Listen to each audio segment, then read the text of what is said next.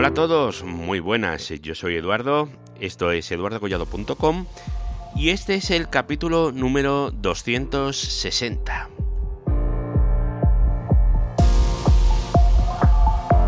Hola a todos, eh, hoy iba a titular el capítulo siguiendo las instrucciones de un buen amigo que sabe mucho de eso de SEO y magia negra, de posicionamiento y demás como la gestión definitiva de tus dispositivos con VRF o algo del estilo no te podrás creer lo que puede hacer Router OS 7.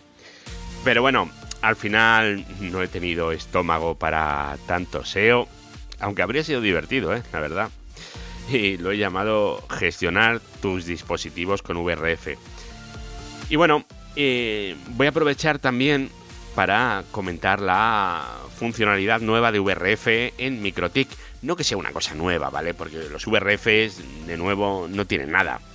Pero sí que con la versión 7 de Router OS del sistema operativo de MikroTik, sí que ahora las cosas son mucho más fácil. Eh, no por el trabajo de MikroTik, que es muy bueno, no voy a decir que no, sino por el trabajo de la comunidad, ya que se ha incluido ya en el kernel de Linux y, se nota. Recordad que los microtics por debajo lo que llevan es, eh, un Linux, entonces pues todas las mejoras que vayan al kernel de Linux son susceptibles de ser utilizadas en router OS. Bueno, y antes de empezar, mmm, disculpad mi voz, pero está siendo un tiempo complicado. Hace ya pues casi, casi dos meses que no, que no grabo. Un día, bueno, iba con la bici y me atacó un perro. Otro día, eh, bueno, me partí el codo, una luxación así muy, muy espectacular todo. Luego me puse malo. Luego estuve en Barcelona. Luego he pillado el COVID. en fin, me ha pasado de todo. Me ha mirado un tuerto, ¿vale? Y ahora mismo, pues estoy ya ya no tengo COVID, ya tengo el brazo que lo puedo mover, así que bueno, realmente todo va bien, todo todo es adecuado, todo bien. Lo único que claro, para grabar este audio estoy haciendo millones de intentos. No sé si esta vez lo conseguiré. Porque claro, eh, con la voz que tengo, pues el que empezar a toser, pues es cuestión de tiempo. Pero bueno, si no os importa eso y os queréis quedar conmigo para charlar un poquito sobre VRFs, sobre MikroTik y sobre gestión de red, pues eh, vamos a poner la intro del señor Estrada, como de costumbre, y vamos a empezar. Redes, hosting, tecnología, eduardocollado.com. Quizás la, forma de empezar eh, el capítulo de hoy va a ser eh, hablar un poco de VRFs, ¿no? Porque VRF, ¿qué es? ¿Qué significa? Pero VRF significa Virtual Routing and Forwarding, ¿vale? O sea, routing virtual y encaminamiento, ¿vale? Eh, que bueno, ya sabemos qué significa VRF, pero no sabemos todavía qué hace, ¿no? O no os lo he contado.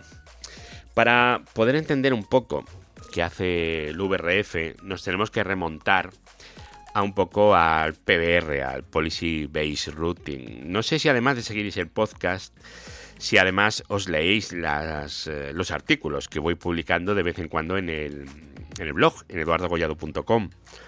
Bueno, pues veréis, en el año 2016, hace ya cuatro, seis años, ¿vale? Colgué un artículo llamado PBR en Linux. Os dejo el enlace en las notas del programa. Y en ese artículo lo que os comentaba era cómo hacer para que se tomara una decisión de routing en Linux en función del origen, no en función del destino. Es decir, el next hop, el siguiente salto, lo podíamos seleccionar dependiendo del origen eh, en cada destino y el origen podía ser, por ejemplo, el interfaz de entrada, un interfaz. Esto es algo que funcionaba en las máquinas Linux y evidentemente por extensión ahora en MikroTik, ¿vale? Em, es una forma de enrutar, de encaminar, que es interesante usarla, pero mm, sabiendo qué se está haciendo, ¿vale? Yo recuerdo el caso de gente que no sé por qué son super fans del policy routing y lo que hacen es encaminar siempre en función del origen y no en función del destino. No lo sé, hay que tener la cabeza estructurada de una forma especial para pensar así. Yo no, yo no soy capaz. Yo cuando pienso en un destino, suelo pensar en cómo llegar en función de a dónde quiero ir. O sea, quiero ir a tal sitio, ¿cuál es el siguiente salto? Porque decir, vengo de tal sitio, ¿cuál es el siguiente salto? Me resulta mm, un poco extraño. Pero bueno, para que entendáis un poquito el concepto, no sé si conocéis a Anton Chekhov un, escritor ruso.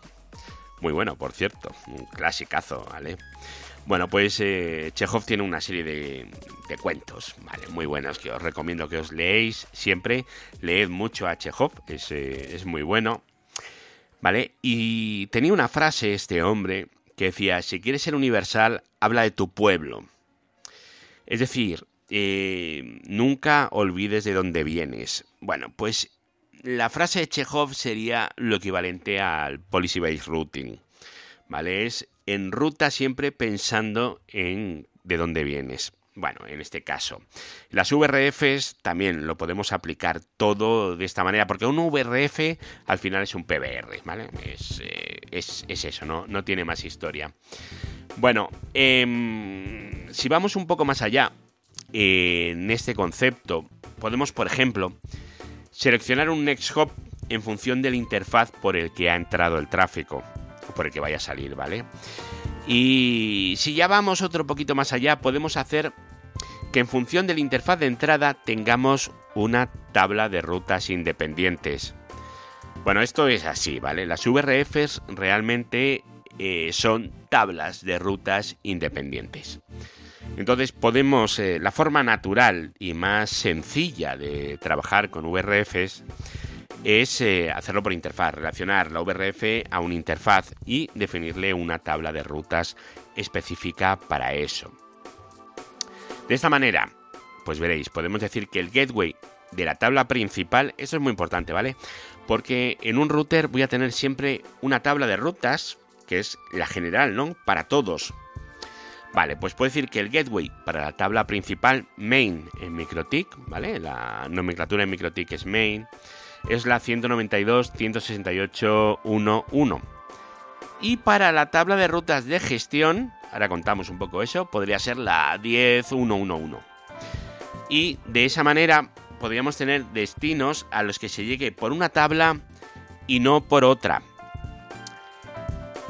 Esto es, eh, es, una buena idea, ¿vale? El tener una tabla de rutas para la gestión y una tabla de rutas para el tráfico general. ¿Por qué? Pues porque en el tráfico general va a ser por donde va a ir el tráfico de clientes. Y el tráfico de clientes no queremos que puedan acceder a la red de gestión de los equipos. Mm, al menos a mí no me parece buena idea. Si, si, hacemos eso y tenemos una red pensada en microtics, vamos a pensar en una red que, en la que solo hay microtics, eh, tenemos que tener en cuenta que tenemos que tener siempre en el IP Services, tenemos que tener limitado quién puede acceder por SSH, por web, por, yo que sé, por el, ¿cómo se llama? El Winbox se llama, ¿no? Por el Winbox o por cualquier cosa de estas. Tenemos que tenerlo controlado ahí. Además es interesante además de tenerlo ahí filtrado, tener unas reglas de firewall para evitar tráfico no deseado en interfaces no deseadas. Y luego también es interesante en no redistribuir rutas de gestión dentro de la tabla de rutas general, la main del MikroTik. En este caso estoy hablando siempre de MikroTik ahora últimamente. Vale, eso es una cosa que tenemos que, que tener muy claro, que no queremos mezclar una cosa con otra. Queremos tener las tablas separadas. Esto mmm, que os estoy contando, que parece un rollo terrible, es algo que se hace desde hace muchísimo, muchísimo tiempo en entornos Cisco, Juniper o, o este tipo de entornos, ¿vale? Huawei me imagino que será igual, o incluso en Nokia, me imagino, no lo sé. Pero bueno, es algo que, tenemos que tener en cuenta porque nosotros queremos tener la gestión separada siempre del tráfico de, de los usuarios, del main, ¿vale? Siempre. Ahora, nosotros eh, vamos a decirle a un microtic, este interfaz es el de gestión y aquí solo se llega si vas por la red de gestión. Y esa red de gestión no va a estar mezclada con la red general de los usuarios. Vale. Esto, si estáis acostumbrados a trabajar con, Nexus de Cisco, por ejemplo, sabréis que hay una interfaz que es el de management, tal. Bueno, pues es, ese mismo concepto extrapolado a, a los MikroTiks. Vamos a ver, em, versión 7 de MikroTiks. Esto, ¿cómo se hace? Pues es súper fácil, ¿vale? Lo dejo en las notas del programa sería IP VRF add name igual el nombre de la VRF, que podría ser gestión, por ejemplo, e interfaces igual a, yo que sé, Ethernet 1. Es decir, el Ethernet 1 es una interfaz de gestión y el tráfico que vaya por ahí va a tener su propia VRF, que se llama gestión, su propia tabla de rutas. Y esa interfaz no va a estar incluido en la tabla de rutas eh, genérica, la main a no ser que queréis exportar, importar, ¿vale? Pero si no lo hacéis por defecto, son tablas totalmente diferentes. Entonces, si el MikroTik tiene un gateway, que hemos dicho la 192.168.1.1, por ejemplo, vosotros podéis decirle que queréis la 10.1.1.1 para esta VRF. ¿Cómo lo haríamos? Pues iprroutead gateway igual 10.1.1.1 y aquí está la diferencia. VRF-interface igual a Ether1 que el Ether 1 es donde hemos definido la VRF de gestión. Perfecto.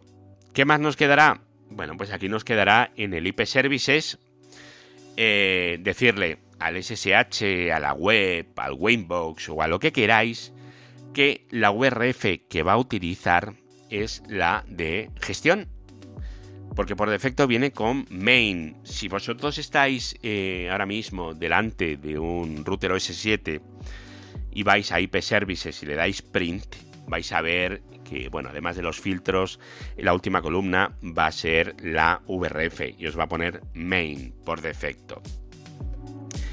Vale, y ahora una cosa muy chula que ha aparecido en la versión 7.3 es una cosa que, hemos visto hoy. Porque pensar que esto lo escribí eh, ayer. Pero no lo pude grabar porque la voz no me dio. Así que lo estoy grabando hoy. Y entre ayer y hoy ha salido la 7.2.3 a la 7.3. Y en la actualización hay una cosa que no venía. Que era el SNMP en la versión 7.2.3 antes de la versión 7.3 no lo puedo exponer a una VRF. Entonces, la VRF de gestión se queda un poco coja porque yo podía acceder de SSH, podía acceder por web, por Winbox, por lo que queráis, pero no podía controlarlo por SNMP. Bueno, ahora ya sí, desde la versión 7.3, os vais a la configuración de, de SNMP y ahí tenéis para indicar cuál es la VRF en la que vais a exponer el servicio de SNMP. Hasta ahora ya os digo, hacer esto tan sencillo era un poco engorroso en las versiones anteriores de MikroTik. De esta forma es mm, súper fácil, ¿vale? Ahora, tener en cuenta una cosa. Eh, para hacer el cambio tenéis que ver cómo estáis accediendo al equipo para no quedaros fuera, ¿vale? Porque si lo ponéis en una VRF mientras estáis accediendo desde fuera, pues eh, puede ser un poco un poco problemático hacer esto, ¿vale? Simplemente os lo comento, ¿vale? Vosotros definís eh, la VRF, definís el interfaz Ethernet 1 y luego en el IP Services, si estáis por SSH, le tenéis que decir que la VRF va a ser la de mm, gestión. Pero claro, mm, tenéis que estar entrando por dos sitios a la vez. Bueno, eh, esto practicarlo a ver cuál es la mejor forma para vosotros, porque esto es una cosa que todavía no tienen ahí como, mm, como muy bien definido el procedimiento. Si es una máquina virtual es lo más fácil, si es un CHR, porque entras por el hipervisor, por la consola del hipervisor y ahí, ahí lo tenéis. Bueno, como veis, esto de las VRFs, pues es, eh, bueno, no es complicado, es, es bastante, bastante sencillo. Y una cosita, ya que me gustaría, es antes de cerrar y largarme, darle, daros las gracias a todos los que nos hemos conocido porque en estos dos meses que casi que no he grabado, iba a decir casi no he grabado, qué tontería, que no he grabado por esto que os he contado, os he dicho, estuve en Barcelona, ¿verdad?